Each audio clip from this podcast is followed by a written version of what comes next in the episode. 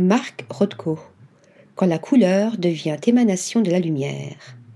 22 ans après le Musée d'art moderne de Paris, la Fondation Louis Vuitton nous offre à nouveau le bonheur de plonger dans les champs de couleurs hypnotiques du peintre Marc Rothko, le grand maître du color field. Comment dire ce qui ne peut l'être et pourtant s'éprouve si intensément? Comment introduire par les mots à une œuvre qui a porté à son incandescence la picturalité? Que cherche le visiteur captif de ce qui parle si fort à ses yeux, à son cœur, à tout son être? Que cherche sans répit l'artiste lui-même, que de rares photos montrent dans son atelier scrutant inlassablement les champs colorés auxquels il a peu à peu réduit ses propres toiles?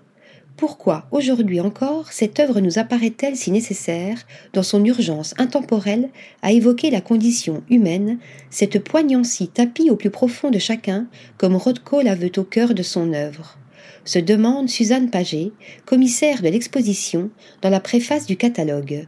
L'on peine à décrire en effet l'émotion qui nous submerge à la vue d'une des toiles abstraites du peintre américain ayant conçu ses œuvres comme des spectacles, mais aussi des expériences transcendantales. Icônes abstraites.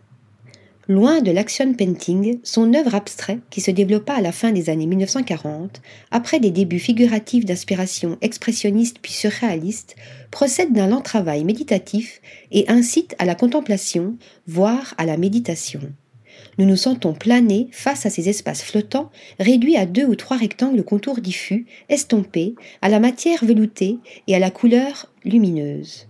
Rigoureusement plan, entièrement dévolu à la couleur, l'espace n'en est pas moins créateur de profondeurs multiples issues d'imperceptibles variations chromatiques. Les bleus, les jaunes, les rouges, les verts, puis, à la fin de sa vie, les noirs et les gris, à l'instar des fonds d'or des icônes, sont en suspension et semblent comme s'évaporer ou se dissoudre dans leur propre lumière. Et la fascination opère. Article rédigé par Stéphanie Duloup.